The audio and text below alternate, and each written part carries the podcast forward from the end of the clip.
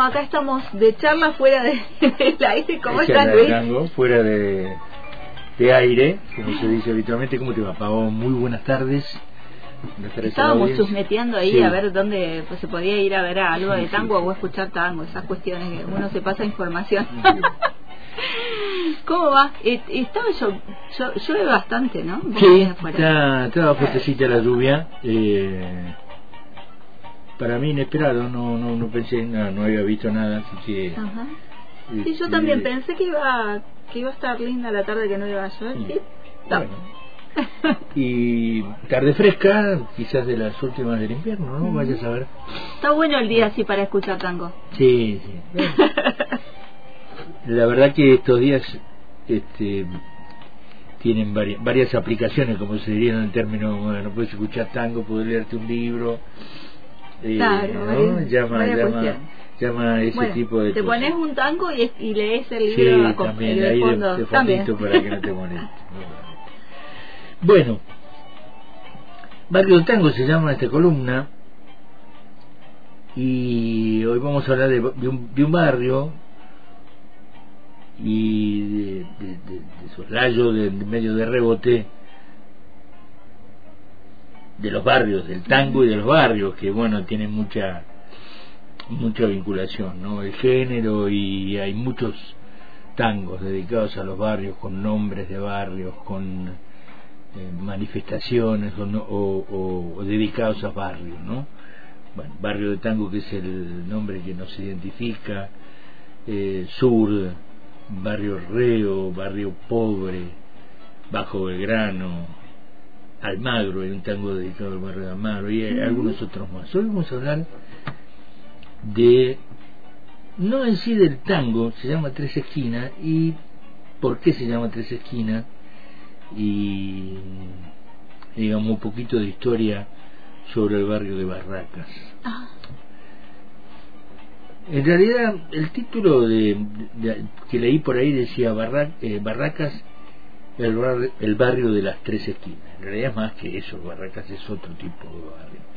Hay un lugar que se llama Tres Esquinas Ajá. porque hay un cruce de dos avenidas donde, porque en una de las esquinas están las tierras del ferrocarril, pasa por ahí, entonces eran en lugar de cuatro, tres esquinas. claro.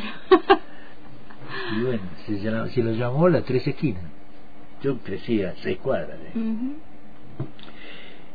Eh, el barrio de Barracas tiene una historia enorme, una enorme historia antiquísima, digamos. ¿no?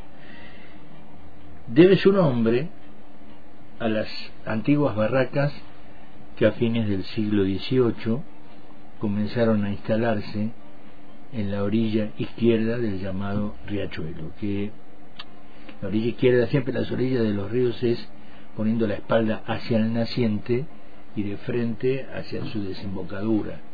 Entonces, la orilla izquierda es sobre el lado de la capital federal. Mm. El riachuelo es una continuación del río Matanzas. Termina, porque como se angosta, se, se ponía más chico, eh, se lo llamó así, riachuelo, y, y así quedó, digamos, ¿no? No era la cuenca infecta que soy, aunque está bastante mejorado, se ha hecho mucho trabajo, muchísimo trabajo, desde hace más o menos unos 20 años, que se viene trabajando para recuperar, digamos, esa cuenca para que sea un lugar más agradable, más, más, más de, de- de poder usarlo en otras actividades. Está logrando, es bastante, ya ha aparecido mucha, mucha flora, digamos, que estaba destruida y demás. El gran problema siguen siendo las grandes empresas que están en la provincia de Buenos Aires, sobre todo a la vera del riachuelo, que tiran sus efluentes sin tratar y por supuesto han hecho de ese lugar que uno se imagina, ¿no? Sobre fines del siglo XVIII, siglo XIX, la época de la colonia, debía ser otra cosa, Claro. era otra cosa. Era un riacho con aguas claras, digamos. Bueno, allí comenzaron a instalarse, decíamos, en esa orilla izquierda del riachuelo, construcciones rudimentarias que almacenaban cueros, lanas, cereales y otros productos que salían o llegaban a la ciudad. Algunos historiadores afirman que las barracas era el primer lugar donde alojaban a los esclavos traídos al río de la Plata. Ahí también se utilizaron grandes galpones para eso, ¿no? Ahí los, los, almacenaban cual, obviamente, productos comerciales como los trataban y después los, los repartían entre la población. Desde la época del gobierno de Juan Manuel de Rosas hasta fines del siglo XIX, Barraca fue el lugar de residencia de las familias más acaudaladas de la colonia, de, la, esa vieja Buenos Aires, que habitaban en lujosas casonas y veraneaban en las señoriales quintas que bordeaban la que en ese momento se llamó Avenida Santa Lucía, después se llamó Calle Larga y luego tomó el de Avenida Montes de Oca, que es como se la conoció, una calle, una avenida anchísima, que nace ahí en la, en la estación, en el barrio de Constitución, en la estación de Constitución, y llega obviamente hasta el riachuelo. Durante esa época, eh, digamos, eh, lo que te decía, digamos, lo que sería ese lugar, porque allí compraban tierra las familias con plata, se hacían sus quintas, y no solo que por ahí se iban en el verano, en, todo en todo el verano, digamos, a pasar el, el verano, como hoy este, algunos se van a pirar o para el otro lado, digamos, allí en esa, en esa, en esas quintas sobre ese barrio de Barraca, sino que también por ahí se iban los fines de semana. No había semana, fines de semana largo como ahora, pero este, hubo, hubo en otros momentos que, bueno, muchos no debían laburar, tenían tanta guita seguramente, otros laburaban para ello. Esa avenida era el nexo principal entre el centro de la ciudad, porque obviamente que sabía antes, pasaba en este momento lo que hoy es eh, Constitución, y la continuación de esa calle es este, una de las calles, la avenida 9 de Julio, digamos, así que era toda una vía ancha que llegaba al centro de la ciudad.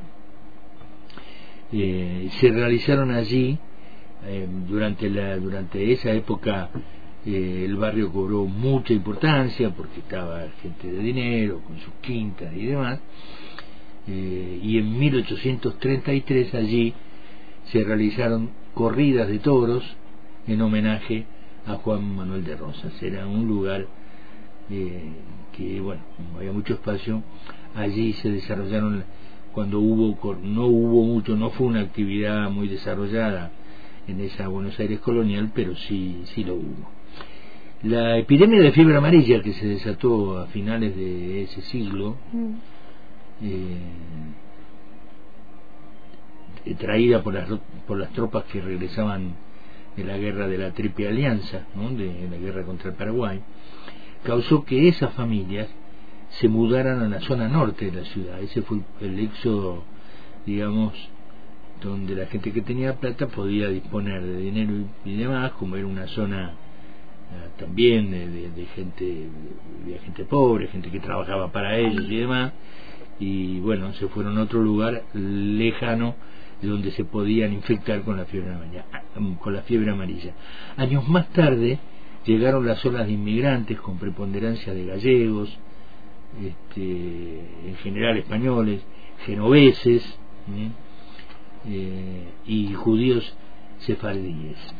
Bueno, de allí que la boca también fue un lugar de donde se asentaron los genoveses, la boca está pegadita a ese lugar y por eso ese nombre de Ceneices que significa genoveses precisamente, que conjuntamente con la instalación de fábricas transformaron la zona en un barrio industrial de clase trabajadora, mucha, mucha, mucha industria cuando se empezó a desarrollar la industria en el país, allí se instalaron varias empresas eh, industriales. Una de las grandes que tuvo por allí, que está justamente frente al Parque Lezama, fue la famosa Canale, que hoy ya no existe, ¿eh? que este, fue una fábrica de alimentos, galletitas y otras y otras cosas. Ahí precisamente donde nacía el, barrio de Barraca, o ahí pegadito lo que hoy es la boca y antes era todo Barraca.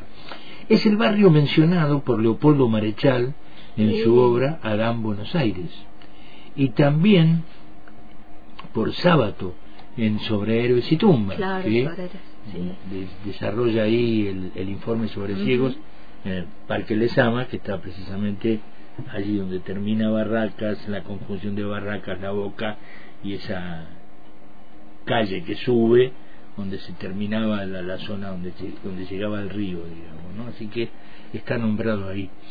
Fue cuna de los payadores César Cantón y Félix Hidalgo, eh, muy populares en aquellas épocas, y de Ángel Villolo, autor del Choclo, La Morocha y Cuidado con los 50. Varios tangos fueron ambientados allí en Barracas. Viejo Café de Barracas, turbios recuerdos de entonces que allá por el año 11 tenía entreveros de facas. Facas es el cuchillo, ¿no? El tango es Café de Barracas y la poesía es de Calícamo. Yo soy del barrio de Tres Esquinas, viejo baluarte de un arrabal donde florecen como glicinas las lindas pibas de delantal. También de Cadícamo, el tango Tres Esquinas. Las Tres Esquinas, como te, te decía, creo que fue, no sé si ya al aire o antes o antes del aire, son las que se forman con el cruce de la calle Osvaldo Cruz, antes llamada Tres Esquinas, porque le daba nombre a esa particular situación, y la avenida Montes de Oca. Tres esquinas, porque en ese cruce de, de la avenida Montes de Oca, la calle larga, esa que, llegaba hasta, hasta el centro de la ciudad, y Osvaldo Cruz, que se llaman Tres Esquinas, una de las esquinas está ocupada por tierras del ferrocarril, todavía hoy, y entonces no había esquina. Son tres. Entonces eh, en la intersección de esa calle Osvaldo Cruz con la calle Vieite, que es otra calle paralela, eh, que cortaba Osvaldo Cruz paralela a Montes y Herrera, existía una estación de ferrocarril llamada Tres Esquinas, destinada a trenes de carga que empalmaba con las vías procedentes de la hoy Plaza Constitución. Así que ahí más o menos nos ambientamos geográficamente. Podríamos agregar que muchos tangos, en mucho, que, muchos tangos que mencionan eh, Barracas al Sur, Barracas al Sur era la denominación de la actual ciudad de Avellaneda, porque era más al sur de Barracas. Había que cruzar el riachuelo para esa zona que se llamó que se llama hoy Avellaneda. Pero en ese momento era Barracas al sur, para diferenciarla de esa zona de Barracas que estaba antes de cruzar el riachuelo, que después fue el límite de la ciudad de Buenos Aires. En ese momento no, no había un límite ni político ni institucional, era toda una sola cosa. Eh, y por extensión también allí eh, al hoy partido, digamos, eh, en la, provincia de Buenos Aires que había en partido, partido de Avellaneda, partido de Quilmes, partido de Lanús, son partidos, una especie de, de una provincia dentro de otra provincia, este, que así se llamó al partido que, ocupa la orilla sur del Riachuelo, ¿eh? y que hoy corresponde a dos partidos actuales, al de Avellaneda y al de Lanús. En 1944 se dividieron del lugar original que se llamó como primera denominación Partido de Barracas al Sur. Ah. ¿Eh? Como era muy numeroso, muy grande, muy extenso y hoy obviamente sigue siendo, siendo igual y además con mucha población, los dos, se lo dividió políticamente para tener mejoras en la administración y demás, y de Barracas al sur se pasó a llamar uno de Llanera y la otra parte, un poco más al oeste, el partido de Lanús. Una calle en Barracas al sur, una noche de verano, cuando el cielo es más azul y más dulzón el canto del barco italiano. Eso lo dice el tango Silbando, que es de José González Castillo, el papá de Cátulo Castillo. Bailarín compadrito que floreaste tu corte primero en el viejo bailón gorillero de Barracas al Sur. El tango, creo que, creo que lo, si no lo tratamos en el programa anterior, el otro, Bailarín compadrito de Miguel Buchino. Así que ahí están las denominaciones también de barracas, eh, en ese sentido Barracas al Sur, como la anterior de Tres Esquinas. Precisamente para terminar de ilustrar este pequeño repaso entre geográfico, histórico, que dio lugar al nombre de este tango que se llama Tres Esquinas. El tango tiene música de Ángel Lagostino, el director que acompañó durante muchos años, formaron un binomio muy exitoso con, con el cantor Ángel Vargas. La letra, te decía, es de Agostino y Alfredo Atadía y la letra, la música, perdón, de Agostino y Atadía y la letra de Enrique Cadica. Entonces, para terminar de ilustrar esta pequeña historia, tres esquinas de Agostino y Vargas.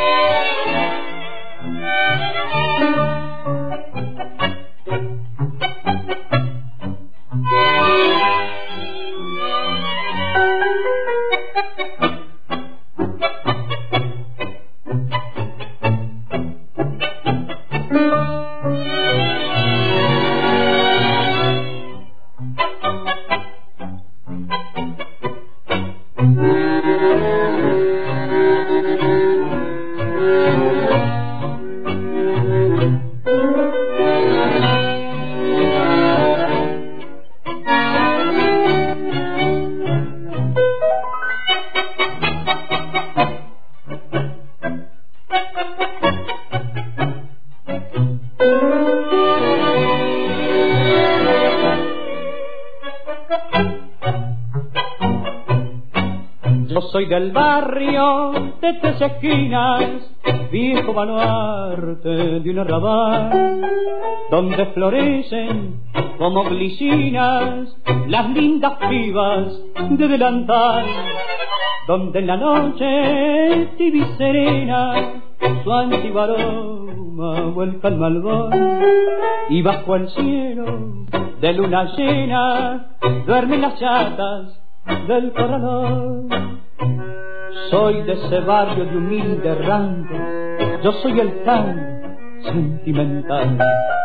Soy de ese barrio que toma mates bajo la sombra que da el parral.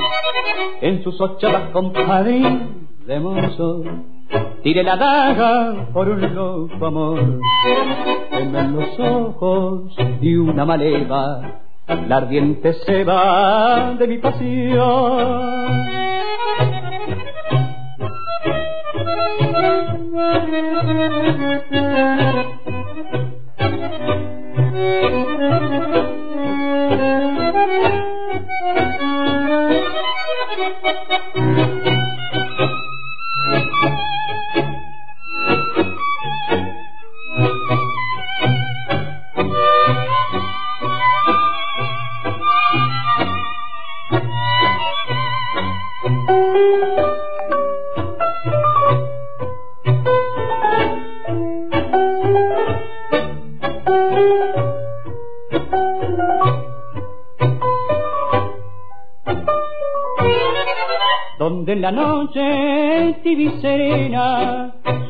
Su antiguo aroma vuelca el malvón y bajo el cielo de luna llena duermen las chatas del corredor. Bueno, ahí estaba el, tango que lo identifica. Barrio de Barracas y un toquecito de vals podría llamarse hoy la columna. Ahora te digo por qué toquecito de Quiero completar algo del tema del barrio Barracas. Barracas era un barrio tan populoso, tan importante, que tiene hoy este, tiene, tiene una especie de, de mención más continua porque hay un club de fútbol que está jugando en la liga profesional, que se llama Barracas Central. Pero tiene una historia interesante de, deportiva, porque hubieron otros también compartiendo con Barracas Central, que es el más nuevo de estos tres que yo te digo, eh, dos clubes que de barrio que tuvieron su importancia eh, en el fútbol Sportivo Barracas, que era uno de los clubes fundadores de la Liga Argentina de Fútbol, ah, compitiendo con aquellos alumnis, los, los, fue de los primeros clubes que compitió con los clubes ingleses que eran los que más, bueno, el fútbol fue traído y los, los primeros clubes tienen la denominación de los que le daban los trabajadores del ferrocarril ingleses, Banfield, bueno, eh, Deportivo Barracas es uno de los clubes argentinos que competía con esos en la liga más importante, como hoy Barraca Central está compitiendo en la liga profesional. Y otro club más pequeño, más cerca de mi casa, que yo concurría, que se llama Barraca Junior, y existe todavía ya más cerca de la avenida Montevideo, que antes tenía más cerca de la avenida Patricio, que estuvo más dedicado al básquet y jugó también en, la, en aquellos años en, la, en lo que hoy es la Liga Nacional de Básquet, no era la Liga en aquel entonces, en la Asociación eh, en la Asociación Buenos Aires, había dos ligas, la porteña y la Buenos Aires, allí jugó Barraca, Barraca Junior al básquet. Así que tiene una historia también, eh, y eso es debido porque es un barrio muy populoso, muy habitado. Y tiene con su aporte en el deporte. mucha actividad. Así que bueno, ahí estaba que hoy Barraca Central lo, lo, ha puesto en consideración otra vez. Y el toquecito de vals tiene que ver con un valsecito que vamos a compartir, ya hemos hablado bastante del vals, el vals criollo, que es derivado del vals campero.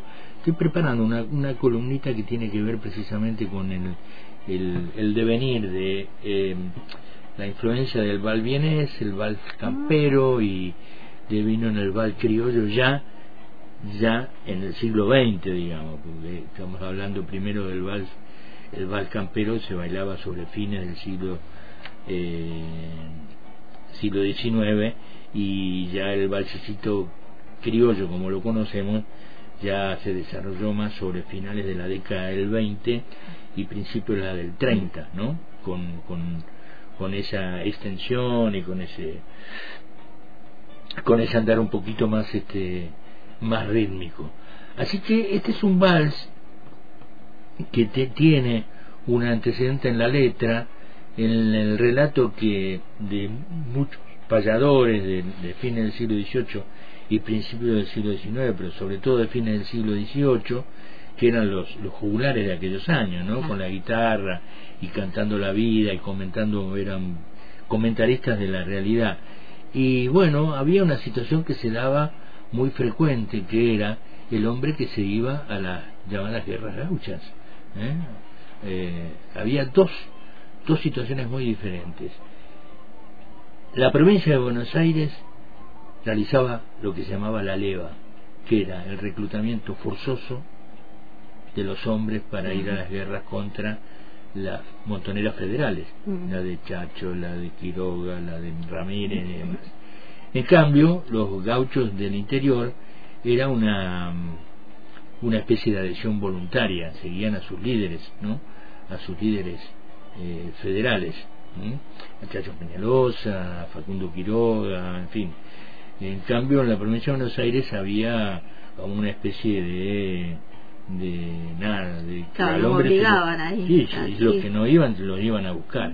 Y por supuesto quedaban las mujeres o las incluso a veces las familias este, esperando que vuelvan. Y por supuesto algunas algunos no, volvían. y este es un balsecito que se llama Loca de Amor que relata digamos eh, a una mujer que cuyo su, su, amor, su amante, su novio, como quieramos llamarle, fue llevado a la guerra y murió en esa guerra gaucha. Y bueno tiene todo un relato muy florido de, la, de, la, de la situación eh, y cuenta así como una especie de medio novelón romántico que quedó la, la letra la letra es muy triste no eh, de loca loca de amor o, la loca de amor porque se la describe ahí vagando por las pampas mm. llorando la muerte de su enamorado y encontrada la tumba como muriéndose en la tumba de tristeza y cantando. Bueno, nada más que esa particularidad para ver cómo también de esos relatos reales, no es una historia real, pero sí refleja situaciones que, pasaba ¿eh? de las mujeres que quedaban viudas o sin su novio o con lo que sea como quieramos llamarle porque eran obligados a ir a la guerra y por supuesto no eran profesionales, así que muchos iban casi sin preparación. Este es el sentido de este Loca de Amor. Eh, la música es de Pablo José Vázquez. Aparece en algunos lugares como de Enrique Cabilia, no lo es. Cabilia fue un editor que además le hizo unos arreglos posteriores y aparece publicado allí, pero la música de Pablo José Vázquez, la letra es de Ricardo Podestá, que recoge de todos esos relatos que había de los payadores, esta historia la ordena y da este tema, Locas de, Loca de Amor, por Las Malenas, un conjunto de mujeres ¿eh? que no es de los más conocidos tradicionales de la gente nueva que está haciendo tango. Así que con Loca de Amor saludamos y los invitamos para la semana que viene. Dale, nos vemos el próximo miércoles. Gracias Luis.